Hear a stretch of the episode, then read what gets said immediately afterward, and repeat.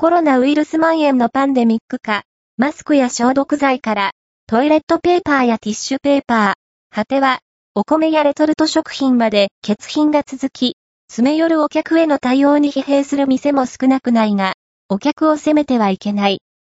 責められるべきは求められる商品を用意できないお店側にあるのは明白だからだ。